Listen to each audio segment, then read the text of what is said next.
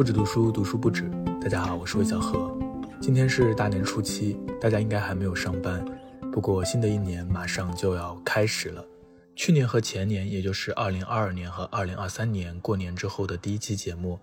呃，发布的都是出版品牌的联合新书推荐。今年这期节目也不例外，我邀请了我喜欢的二十七家出版社或者说出版品牌来分享二零二四年他们最推荐的一本书。这个念头最初是来自于几年前，因为每年年初的时候，很多出版社都会公布新年的书单。虽然有很多很喜欢的，但是数量太多，有点看不过来，所以就想浓缩一下。想知道如果只推荐一本的话，他们会推荐什么书呢？所以在二零二二年的时候就有了这样的第一期，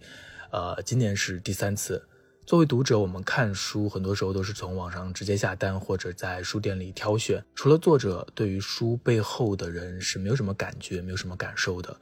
每年剪辑这期节目这个书单的时候，听到各位编辑的声音，我都会觉得很亲切，因为大家的录音环境不同。我甚至还在这个录音当中听到了猫的叫声，听到了放爆竹的声音。在剪这期节目的时候，我自己也收藏了很多的新书书单，大家听下来也可以在评论区分享一下你最期待的新书是哪一本，也可以谈谈你喜欢的出版品牌。好的，那下面就是各位出版社的编辑老师的推荐。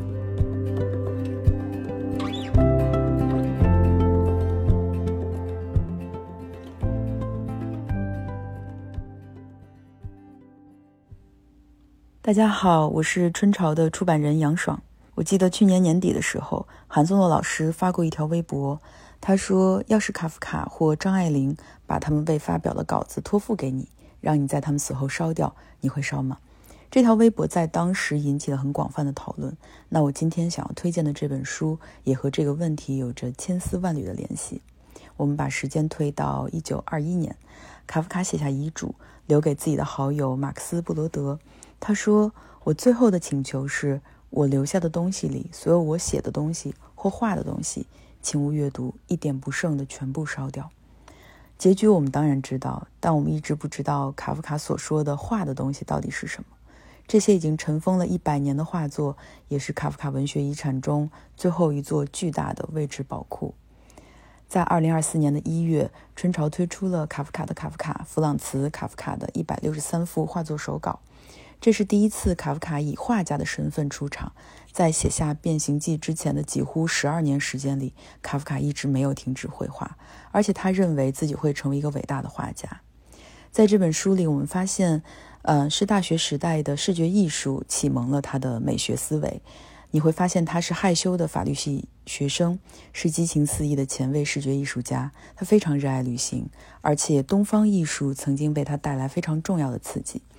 他有着志同道合的朋友和呃几乎不间断的艺术沙龙，里面充满着在今天看来我们非常羡慕的辩论和诵读声。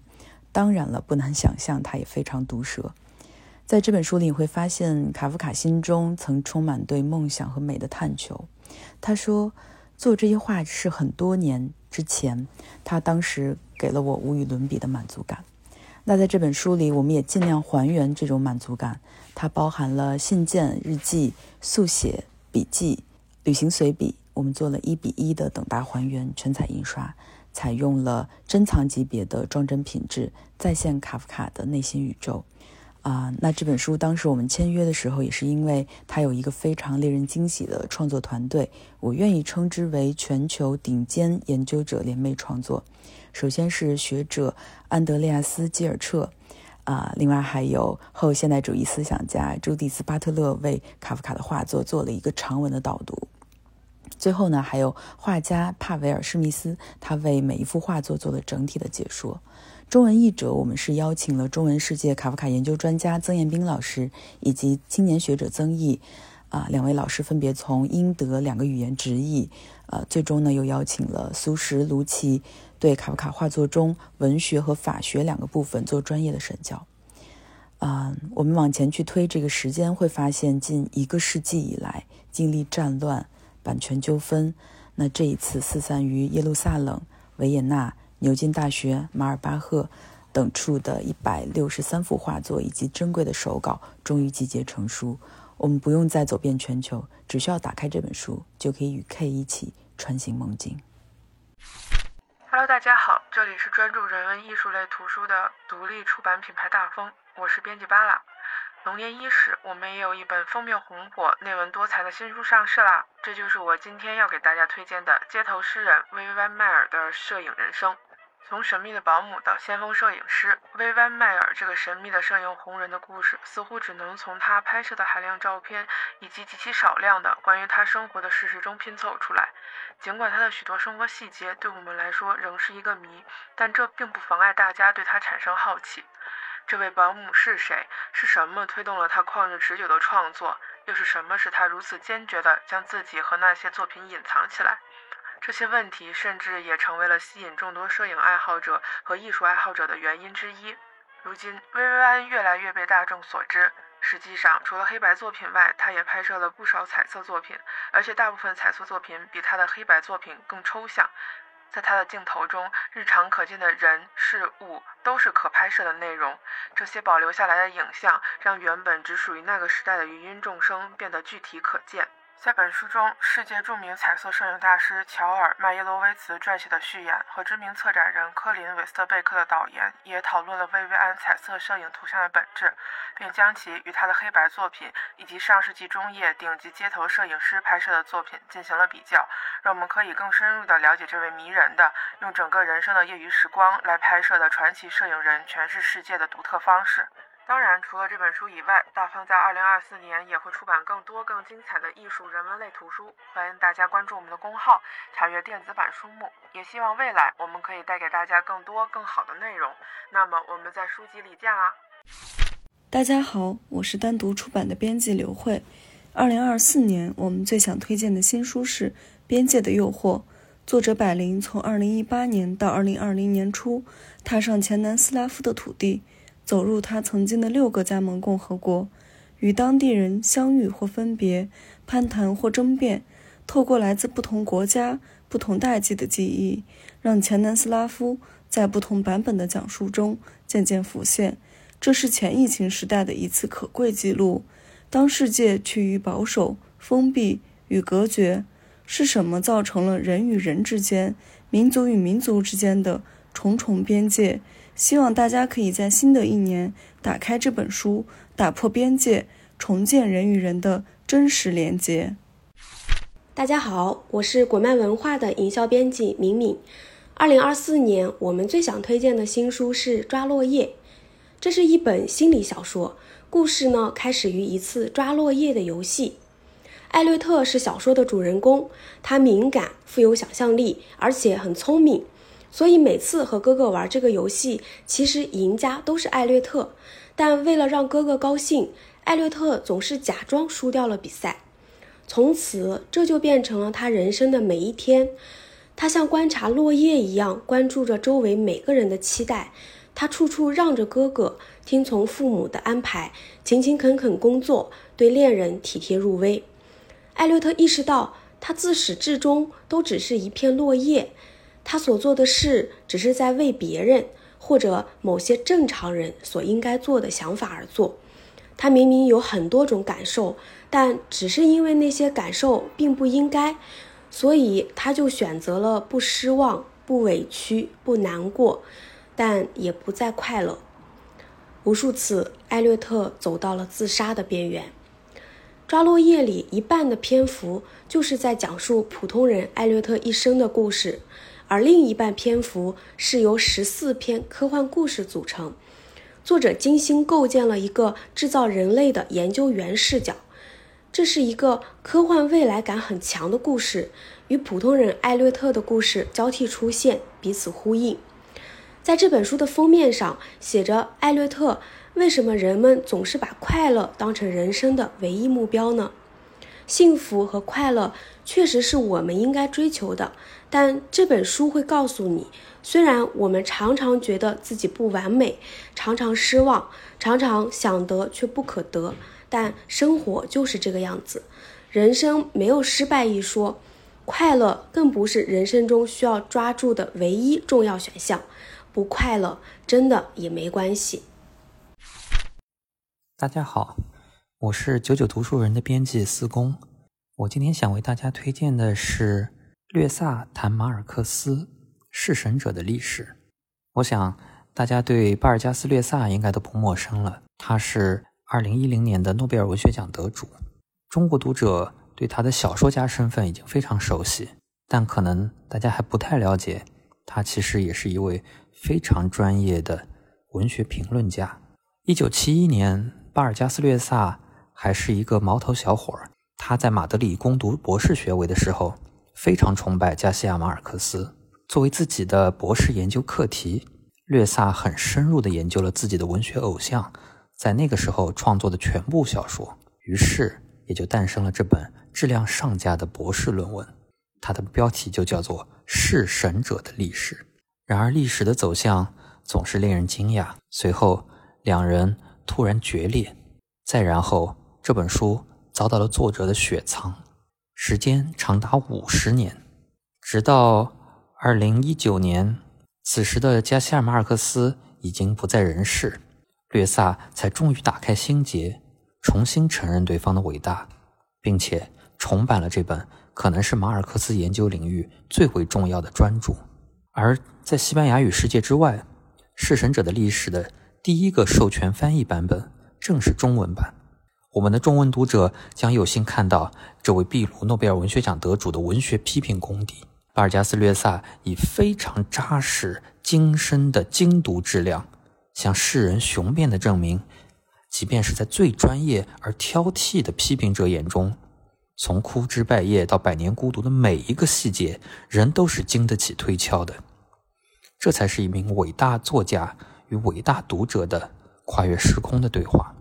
在《略萨达·马尔克斯》这本书之外，九九读书人还将在二零二四年。推出埃莱娜·费兰特的新作品，以及新版的《巴黎评论》等等，都欢迎大家关注。谢谢大家。大家好，我是惊奇图书的编辑周云。二零二四年，我们最想为大家推荐的一本书，书名叫做《婆婆娜的旅程》。这本书跟我们之前出过的另外一本书《激情耗尽》的主题有点类似，讲述的都是一个老太太在人生暮年突然决定，呃，去过自己想过的生活这样一个主题。但是跟《激情号》不一样的地方在于，这本书它发生的故事背景是在河南，然后它的主人公是一个普通的不识字的中国农村老太太，她的原型其实就是作者自己的母亲。作者希望通过这样一个小说去想象他母亲有可能过的另外一种生活，所以在故事的开头，我们就跟着这个主人公欧阳凤一起踏上了离家出走的旅程。呃，在这个过程中，呃，欧阳凤回顾了他。所经历的几个家庭的一些往事，然后通过这个旅程，他又走进了他的小儿子的隐秘的内心世界。我觉得读这本书非常有意思的一个体验在于，读到最后一章的时候，就是在此之前所有的叙述全部是以欧阳凤第一人称的主观视角来叙述的，但是到最后一章突然视角一下子发生了改变，就变成了上帝视角，然后以第三人称叙述在讲述这个小镇吴屯镇的。呃，这个村子里面的故事，你读到这里视角转换的时候，就那种感觉就好像你突然原地飞升，然后以上帝视角在俯瞰这个中原大地这样一种感觉，就好像这本书讲述的不是欧阳锋一个人的故事，而是整个呃中原，甚至整个中国无数的同样的女性的故事。嗯，然后另外我觉得这本书的语言特质也很有意思。呃，这个作者是呃一名监狱狱警。然后不是我们通常会读到的那种有习气的呃文坛的写作，而是一个非常清新质朴的素人写作，所以他的语言里面保留了很多河南方言的特色，然后呃叙事又很明快，读起来非常的流畅，然后又很清新，然后又非常打动人这样的一种感觉，所以也推荐给大家，也期待大家读到这本书之后给我们的反馈，谢谢大家。嗨，大家好，我是甲骨文品牌的张金勇。二零二四年，我们最想推荐的新书是《第五太阳纪：阿兹特克人新史》。阿兹特克人的历史一直受到人们的关注，但已有的对阿兹特克人的描述，多少都体现了一种刻板印象，即那些被征服者击败的人都是极端野蛮和残暴的，终结他们的文明是上帝的意愿。用欧洲人的视角，基于欧洲人撰写的材料。这样描述出的美洲原住民的形象和历史必定有所偏颇。美国历史学家卡米拉·汤森尝试研究了所有留存至今的纳瓦语编年史，从美洲原住民的角度重新讲述了阿兹特克人的历史。本书约三十二万字，时间跨度为十三世纪末至十七世纪二十年代。第一章重构一二九九年墨西亚人公主顿花英勇献祭，以及梳理后世被称为阿兹特克人的起源和迁徙的故事。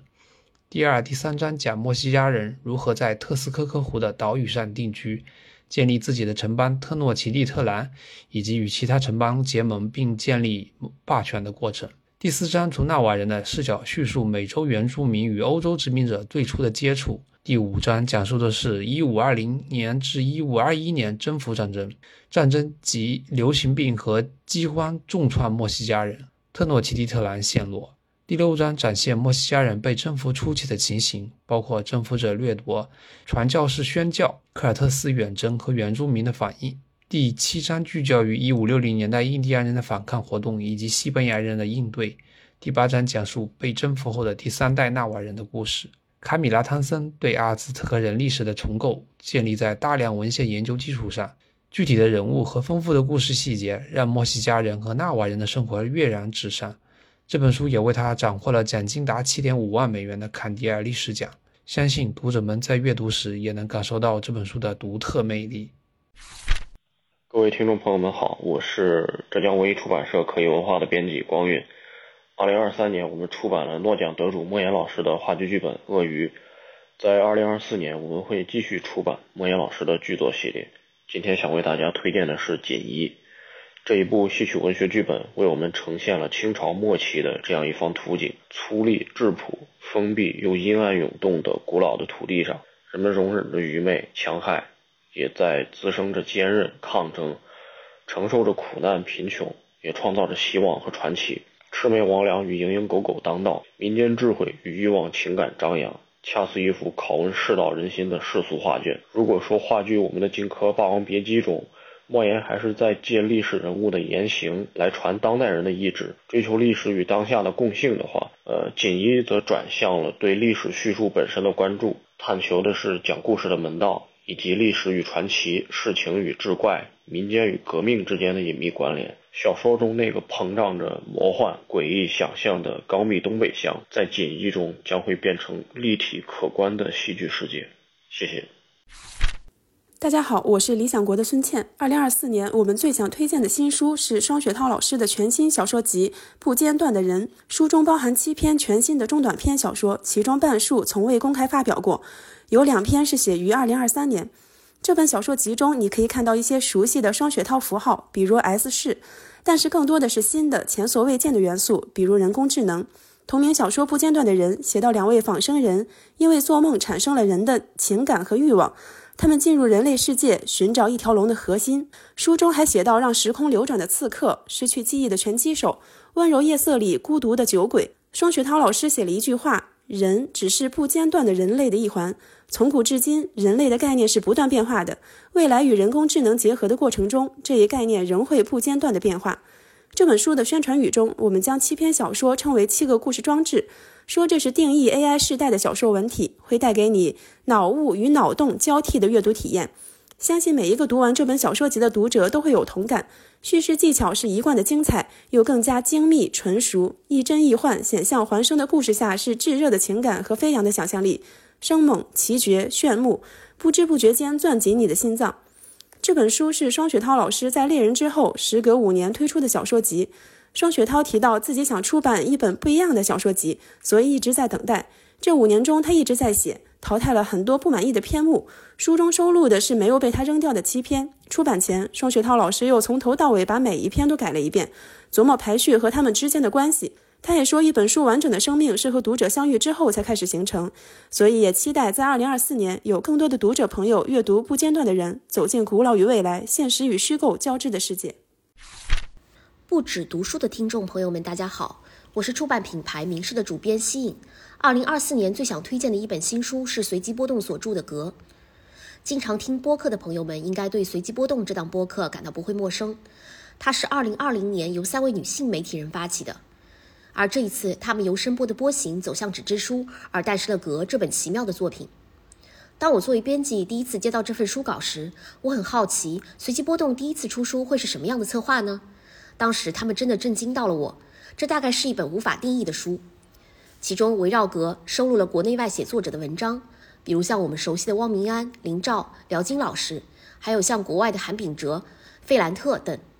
而围绕日常的格子，你会有什么样的联想呢？它是纺织品的格纹，屏幕像素的方格，城市规划的网格。格是我们生活中最常见到的单位，虽不起眼，却包罗万象。而在这本书中，话题从奇珍阁、浮世绘延伸到了智能手机、AI 算法，再到女性写作，涵盖了我们现在关心的各种议题。书里还收录了像达明·赫斯特、路易斯·布尔乔亚等国际顶尖艺术家的作品，也有国内的知名插画师，像岑俊、漫画家我是白等人的作品。超过一百张精美的高清图片，非常具有美感与收藏价值。而在印刷制作上，我们也是花费了很多心思。四种高级的内纹纸匹配不同页面的印刷需求，而多种特殊的专色更具有美感。其中还有烫黑 UV 工艺、裸极锁线以及多处独特的手工插页等。而这本书现在也刚刚上架，我们也是希望以这种全新的艺术书的形式，能给大家带来非常特别的阅读体验。最后也祝大家二零二四年新春快乐！明世也将在今年出版更多好书，继续照亮阅读的人。大家好，我是南京大学出版社守望者的编辑微微。二零二四年我最想推荐的新书是马克·费舍的代表作《资本主义现实主义：私人情绪与时代症候》。费舍是一位工人阶级家庭出身的知识分子，被英国媒体誉为当代本雅明。他在二十一世纪初活跃在互联网上，可以说是当时英国博客圈的中心。在他逝世后，《卫报》将他的博客描述为一代人的必读物。首先，我想一句话精准描述费舍的这本代表作，它是颇具文学气质的时代小书。戴锦华老师在编辑阶段提前尝鲜，读到了这本书，大为惊艳，直呼这是一本直指二十一世纪真问题的书。太久没有读到这样好的书了。在这本书中，费舍以自己作为方法，从自己的抑郁经历、教学生涯出发，洞察我们的时代问题，鲜活记录活在工作生活怪圈中的你我。在书中，他更是提及金融危机、抑郁等心理疾病，年轻人的精神状态、系统规则的悖论、媒体的献媚等社会现象。其中最刺穿我们内心的是，他将情绪病看作一种时代病，将其理解为一个政治问题。他认为，如果把折磨我们这个时代的精神痛苦视为受伤害的个人的私人问题，就无法得到适当的治愈。其次，他的写作极具特色，既有学院派的扎实，又富有文艺腔调，以独特的文青口味调和了思想与文艺。他感触敏锐，又能结合现实，深入浅出地消化著名哲学家的思想，对卡夫卡、T.S. 艾略特、神经漫游者等非常熟悉，信手拈来。这本书在英国出版后，在学生群体引发了高度热议，成为青年一代的口袋书，在知名书影音网站 Goodreads 上累计收获万人的四点二三分。简中版会在今年三月出版，年后大家就可以在各大平台上买到了。除了这本书之外呢，今年我们守望者还将有传记、访谈、禁语灯等多系列的好书跟大家见面。李安访谈录、普利策戏剧奖获奖剧作家作品集。我想理解汉娜·阿伦特访谈与书信，齐格蒙特·鲍曼的两本访谈录《自我流动消费主义与年轻人》。感兴趣的朋友记得持续关注《守望者爱》的豆瓣、微博、公众号、小红书，蹲点我们的新书吧。谢谢大家。大家好，我是普瑞文化的编辑普绕。二零二四年，我们最想推荐给大家的新书之一是胡安烟的非虚构新作《生活在低处》。生活在低处是胡安烟最新的自传性散文集，承接我在北京送快递坦诚自剖的风格，讲述作者童年成长经历和原生家庭关系，深度剖析我为什么写作的理由，从观念和文本两个层面回顾十五年间的写作旅程。第一章童年即我的家庭史，自述童年成长经历以及自己与父母的关系。原生家庭对他的影响与后来的社会经历相互作用，共同塑造了今天的胡安英，构成了我为什么写作的精神基础和现实源头。第二章我为什么写作是本书的核心部分，以六个章节回忆作者写作的缘起，逐渐展开十五年来围绕写作一路向内探索，对外碰撞和交流的过程。作者说，写作既是对生活的消化和体味，也是对自我的不断深入和辨认，对童年和家庭往事多有回溯，生命内外的激励勾连起来，具体、生动、细致地刻画了胡安因何以成为一个写作者的生命路径和精神旅程。大家好，我是群岛图书的编辑，我叫郭哥。二零二四年，我们最想推荐的新书是意大利作家多梅尼科·斯塔尔诺内的《坦白》。他讲述了一对相爱到了痛苦的程度的恋人彼得罗和特蕾莎，为了确保彼此永不分离，向对方坦白了自己最黑暗的秘密。当双方都做完这件事情之后，作者写了这样一段对话：“我把没有人知道的事告诉你了，我也一样。我们现在正是抓住了对方的把柄。”再也不能分开了。嗯，你不高兴吗？我当然高兴，这可是你的主意。当然，我爱你，我也是，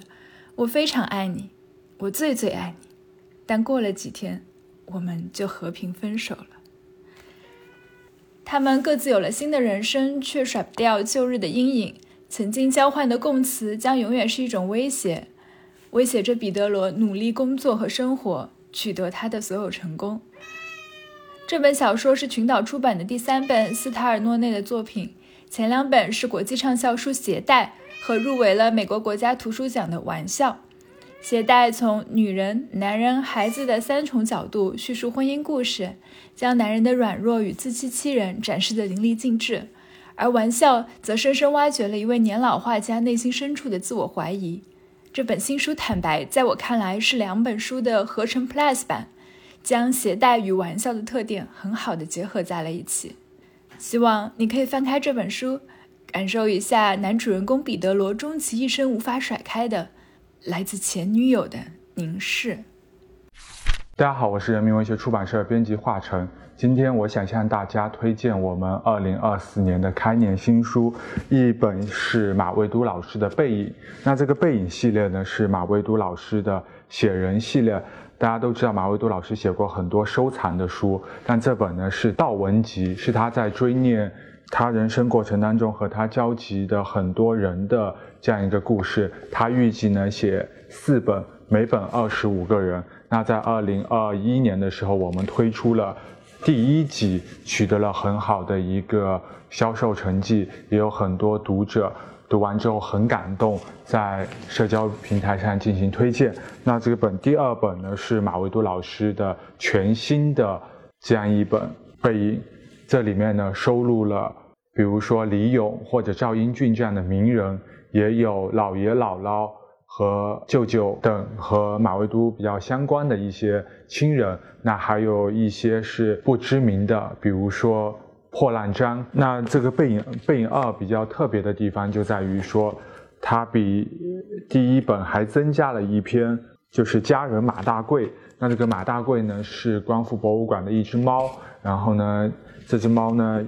去世了，然后呢就是马老师也给他写了一篇悼文。那猫升级人生，从猫的身上，我们也可以看到领悟很多人生的道理。那我们希望呢，在背影当中能给读者很多人生的启示。这也是马老师通过写这样一一系列的书能传递给大家的。大家好，我是世纪文景的编辑向伟。二零二四年最想推荐的是李硕老师的新书《历史的游荡者》。这也是李硕老师个人的首部文集，收录了他自2005年至今的近二十篇史学论文。这些文章全面反映了他多年来对中国古代历史的研究和反思，这其中包括他的史料整理、实地踏勘、口述访问。而且他以多个朝代为研究对象，进入政治制度史、法律史、社会史、文学史，甚至考古学。试图多维度地理解古代中国。具体而言，我们从中可以看到周幽王政权及其邦国的关系，可以看到晚清林则徐日记里官场上的人和事，可以看到一个个引入尘烟的饮食男女和他们危险而愉悦的禁忌之爱，可以看到拉体摩尔的北部行旅，可以看到霍布斯政治学说吊诡的成因，还可以跟着李硕老师的脚步，从他家乡的李县大食堂到玉门关外，再到河西走廊尽头的汉代长城遗址，与他一起读万卷书，行万里路。还有一个彩蛋要透露，不仅上述这些，李硕老师在书中还有十二段导读，讲述了他为什么要写这些文章，他的思考，他的理由，他写作这些的意义在于什么，都在导读里有非常详细的分享。我们可以看到一个真实的写作者，他的所思所想，与他共鸣。大家好，我是上海译文出版社的曾静。二零二四年，我最想为大家推荐的是，呃，我们将推出新版的理查德耶茨作品。理查德耶茨这位作家，呃，相信大家也不陌生。嗯，他被称为美国焦虑时代的伟大作家，也是比肩菲茨杰拉德、海明威的呃伟大美国小说家。嗯，他生于大萧条时代，幼时父母离异，成年后又染上了肺炎。两度结婚，又两度离婚，甚至一度精神濒临崩溃，入院治疗。啊，一九九二年就死于肺气肿及其并发症。可能是这样的，呃，一种人生经历。他接受采访时，呃，曾说：“我对成功的人是不太感兴趣，我对失败的人更感兴趣。”所以他的作品也是把目光聚焦在呃生活中的普通人和失意者，描摹他们的内心焦虑、孤独的情绪。嗯，在一代读者中获得了深刻的共鸣。耶茨呃著有长篇小说七部，短篇小说集两部。今年我们是想推出他呃所有的九部作品，嗯，首批出版五部经典代表作，啊，《十一种孤独》《革命之路》《恋爱中的骗子》《复活节游行》和《年轻的心在哭泣》。嗯，这一次的封面我们是想采用国内深受国内读者喜爱的美国绘画大师爱德华·霍珀的画作。嗯，霍珀也是被称为美国孤独的视觉游吟诗人。相信两位大师的相遇，能碰撞出属于都市现代人的独特心绪。不止读书的听众朋友们，大家新年好！我是生活书店的营销编辑赵庆明。二零二四年，我们要为大家推荐的新书是杨志水先生的诗歌名物百例。这本书是他继五卷本的《中国金银器》出版后。在生活书店出版的第二本新书，这本《诗歌名物百例》是我国首部详细注解诗歌名物的专著。它是一部关于诗中之物的微型百科，从中我们可以一览历代诗词歌咏中所描绘的生活细节，于微物之中探见社会风尚及诗人的精神世界。它是研究中国古代诗歌的有益帮助，也是了解古人生活与物质文化的重要参考。知名的媒体人胡红霞看过这本书，评价道：“杨之水先生以名物百例给我们演示了一种解读中国古典诗词的新视角、新方法和新方向。你可以把这本书当字典查，可以当手册用，也可以当画册欣赏，更可以按图索骥做收藏指南参考。”著名的诗评人江若水看过杨之水先生这本新书，也感慨道：“诗歌名物百例真是一本宝书。”我想，杨之水先生一定是全中国经验宝物最多的人，去过各地的博物馆。这本书最后的图片来源总览令人惊叹，五六百幅插图，绝大多数标为自设，这才是他为常人所不可企及的地方。他的独门绝技是文字训诂加实物考辨。文字训诂相对容易，古籍如今差不多也能一网打尽，但实物考辨就很难了。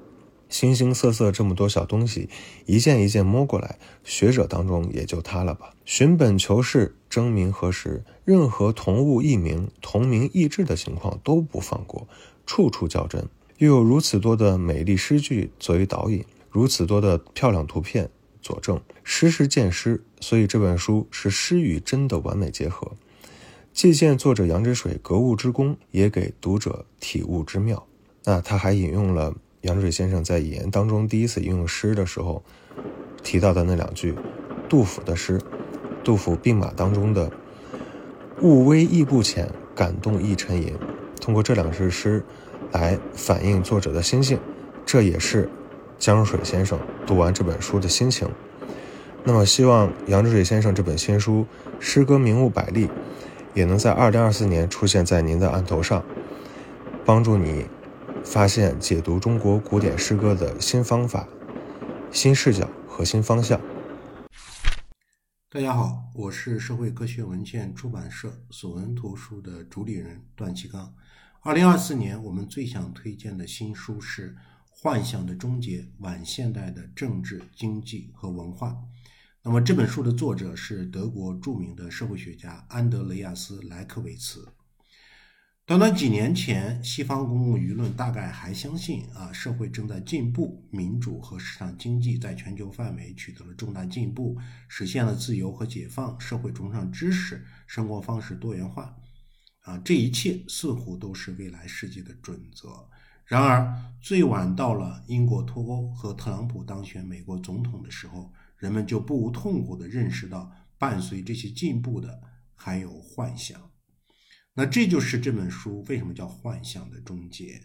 那在这本书里面，莱克维茨继他的代表作《独一性社会：现代的结构转型》之后，啊，再一次的对当代社会结构的变迁做出了阐释。那么，莱克维茨之所以认为啊，当前的社会是一种幻想啊，就是因为他提出了在工业化时代。啊，整个社会信奉的规则，或者说支配社会发展的规律，是一种普世性的规律。那么，在这一规律之下，啊，特别是以中产阶级为代表的，我们知道中产阶级是西西方社会的一个稳定器啊，他们这个中产阶级非常庞大。就说在中产阶级这里面，整个社会在工业化时代，他们的价值观基本上是统一的，啊，对社会的认识也是统一。但是进入晚现代或者说后工业时代以后，这种现象就发生了变化啊，出现了一种新的规律，它称之为独异性的规律。那么在独异性规律的支配之下，作为国家、群体和个人啊，都不再追求统一啊，而是追求与别人不同。当然，这个独异性规律的出现啊，它的前提或者基础就是。他认为西方的中产阶级社会发生了巨大的分裂，产生了新的中产和老的中产，以及一部分原来的中产啊不能够适应科技革命和消费革命啊堕落为底层啊这样一种社会的啊阶层的变化啊所带来的一种影响啊，就使得整个社会产生了一种极化现象，也就是我们观察到的近些年来这种。民粹主义啊，民族主义的这种发展啊，最终带来了这种价值观的不统一啊，出现了一种分化啊，一种极化啊，所以这本书啊，我们觉得它有助于我们理解当代西方社会啊，有些情况下也可以帮助我们理解当代中国社会，所以向大家推荐《幻想的终结：晚现代的政治、经济和文化》。大家好。我是出版品牌未读的编辑荔枝。二零二四年，我们最想推荐的新书是电影鬼才昆汀的首部非虚构作品《电影狂想》。作为导演的昆汀，大家可能都很熟悉，你大概看过他的低俗小说《无耻混蛋》《杀死比尔》《好莱坞往事》等等这些电影。但是，作为影评人的昆汀，你可能是第一次听说。他可是一位骨灰级的影迷，而且这么多年以来一直念叨着要出一本自己的影评作品。现在终于让我们等到了，在这本电影狂想里，他写下了自己的人生回忆，他对心爱电影的深入评论，以及好莱坞的电影史。在美国一上市就登上了《纽约时报》的畅销书榜首，也被评为亚马逊2022年的年度好书。昆汀从童年时代与电影结缘写起，对二十世纪六七十年代好莱坞的电影和电影人进行了深刻而犀利的评论。可以说。这本书既是昆汀的私家片单，更是他的传奇人生。喜欢昆汀的小伙伴可一定要期待住了，等待我们这本书中文版上市的好消息。我是广东人民出版社万有引力的编辑陈烨。这个冬天全国都挺冷的，那我们出版了一本比天气还冷的书，叫做《文学之冬：一九三三年希特勒统治下的艺术家》，讲述了九十年前的一个寒冬的故事。一九三三年一月底，希特勒就任德国总理。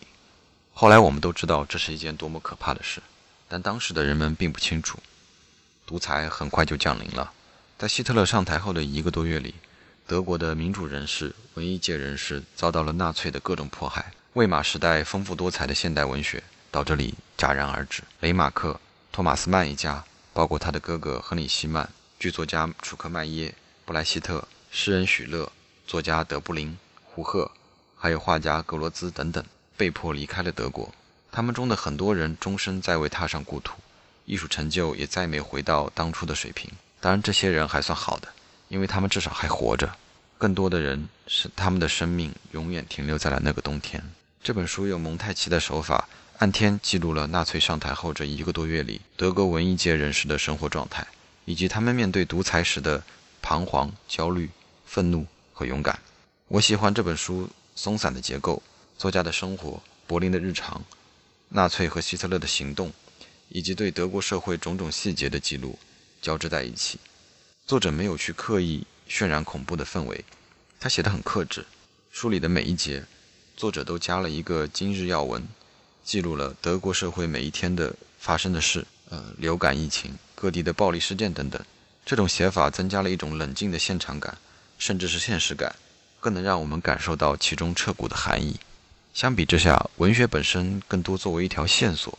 串联起了整个恐怖的冬天。Hello，大家好，我是磨铁文之工作室的编辑鸽子。二零二四年我最想推荐的新书是巴西国宝级作家保罗·克艾略的散文集《乘风少年的奇遇人生》。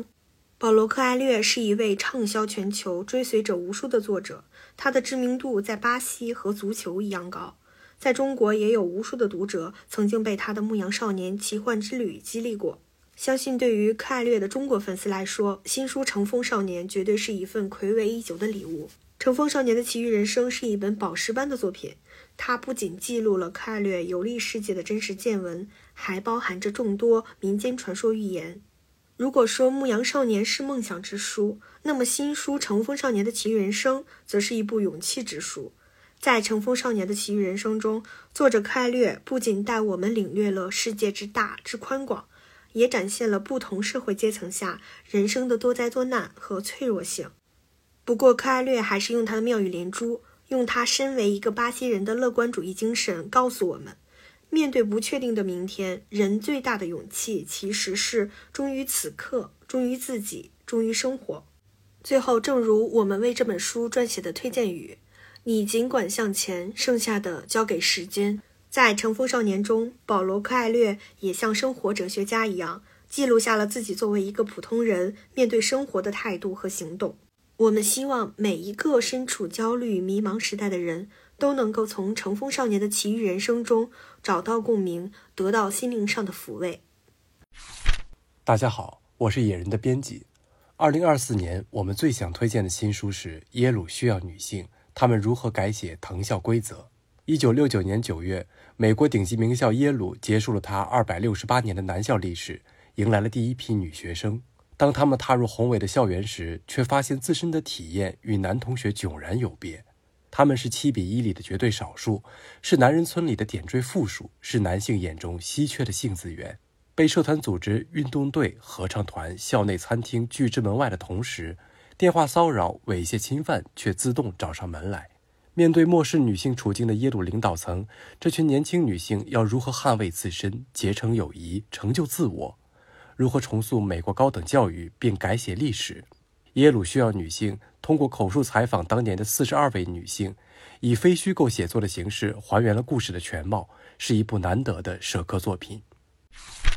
大家好，我是译林出版社的张瑞，今年。译林出版社即将推出二零二三年诺贝尔文学奖得主约恩·福瑟的重磅作品《成与叶》，并由福瑟指定中文译者、福瑟研究专家、中文世界译介福瑟作品第一人邹鲁路担任翻译。福瑟曾说：“《成与夜》是我最好的小说之一，是最适合了解我的入门作品。”在这本书中，福瑟在《成与夜》生与死的两端。以短小精悍的篇幅呈现了漫长一生的重要事件，以小孩约翰尼斯的父亲奥拉讲述自己儿子的出生开始，以老人约翰尼斯注视自己的棺材缓缓下葬结束。陈雨夜关乎生命本身的意义，如诗亦如寓言，曾获新挪威语文学大奖、北欧理事会文学大奖提名、挪威文学评论大奖提名。二零二四年，译林出版社还将重磅推出芬林根的《守灵夜》全球首个中文全译本，《维吉尔之死》中文世界第一个全译本。以及被《时代》杂志评为世界最有影响力一百人的非裔女性作家齐玛曼达·恩戈兹·阿蒂奇，拉美文学爆炸中的唯一女性伊莎贝尔·阿连德，意大利国宝级作家普里莫·莱维的多部精彩作品，毛奖作家刘亮程·格非的新作也将在今年与大家见面。这个王炸书单，我真的已经等不及了！一起期待二零二四年译林出版社的新书吧。大家好，我是亚众文化的营销编辑胡丽，今天想为大家介绍一本亚众家2024年值得期待、即将和大家见面的好书《未知的爱：伊丽莎白·毕肖普传》。提起美国诗歌，毕肖普是绕不开的传奇坐标。他发表的诗作不多，但从出版第一本诗集起就拿奖拿到手软，陆续获得了普利策诗歌奖、美国国家图书奖、古根海姆奖等各路大奖。是继艾米丽·狄金森之后，美国二十世纪最重要、最有影响力的女诗人之一，被誉为诗人中的诗人。她的人生似乎手握大女主剧本，耀眼而传奇。本书将镜头拉近，讲述她如何在流浪和漫游中写诗，如何用诗歌、散文和书信与世界产生连结，揭示毕肖普诗歌中潜藏的种种美丽、脆弱与真实。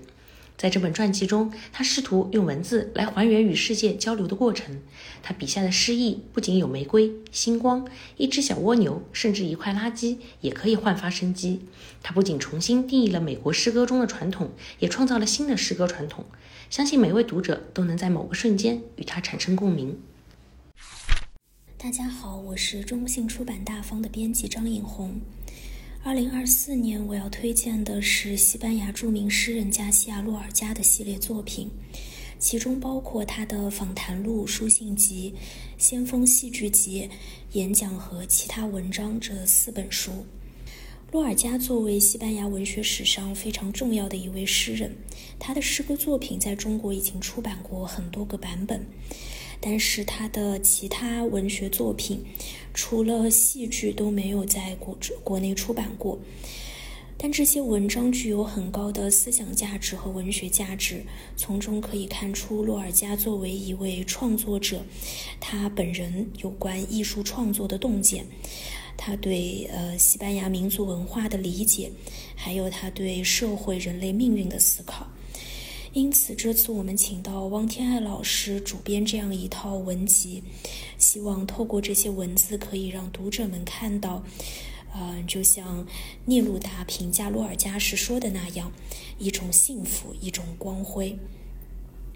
呃，另外值得一提的是，他呃，在这一套书里的这本先锋戏剧集，所收录的是中国此前从未出版过的三部洛尔加的戏剧。他们是本身是戏剧，但同时也是一种对戏剧理论的思考，可以说是一种演原戏剧，也被称为不可能的戏剧。这三部戏剧的翻译非常有难度，理解也很有难度，因此他的译者北京大学的卜山教授，呃，也也在书的前面撰写了序言，也算是对于这些戏剧的一个解读。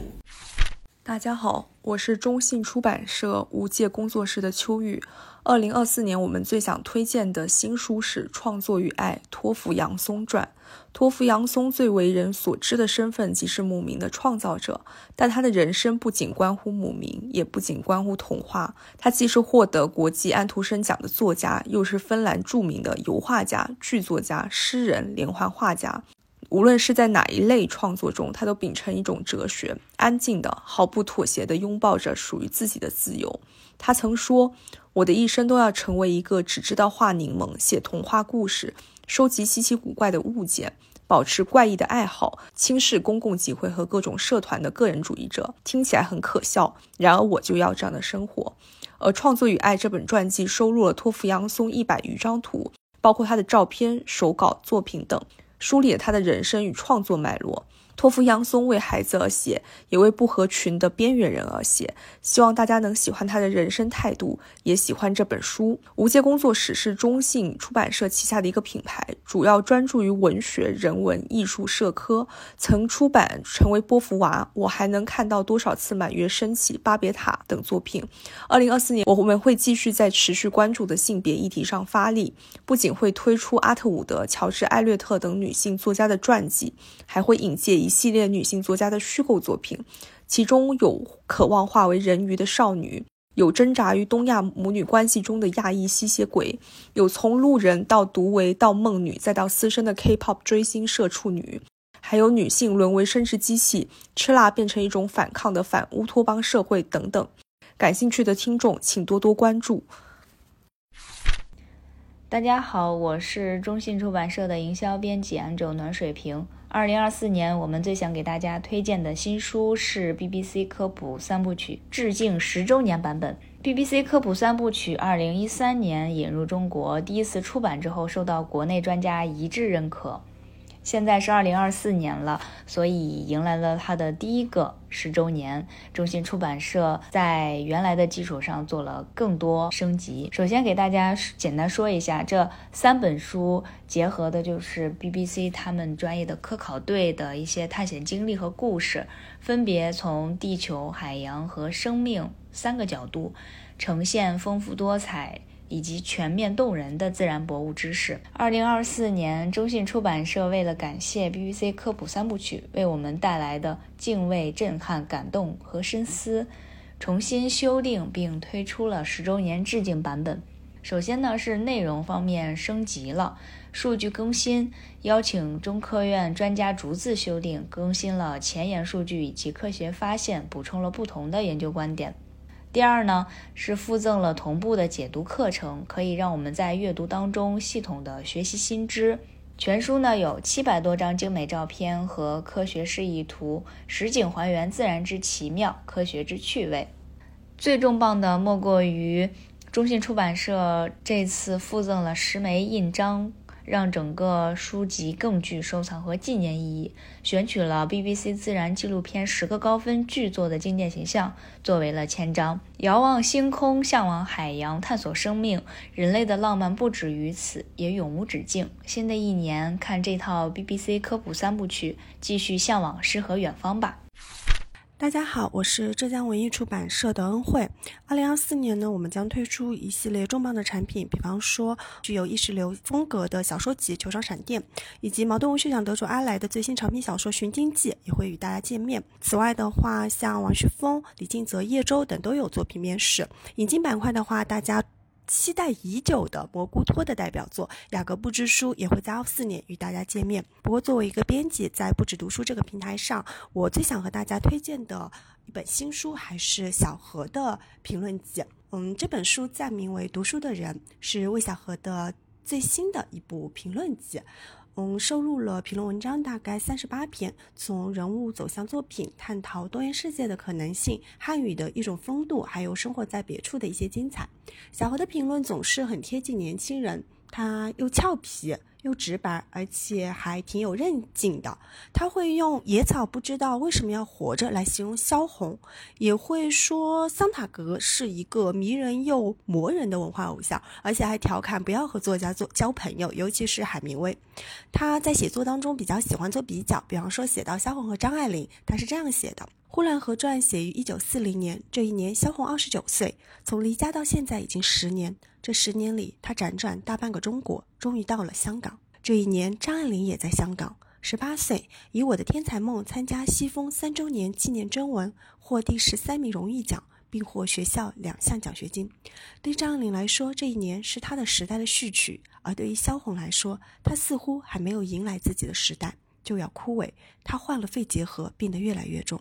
一九四一年，香港沦陷，张爱玲在。《禁余录》里写下了她当时的经历。萧红的病不见好转。一九四二年，萧红病逝，张爱玲回到上海。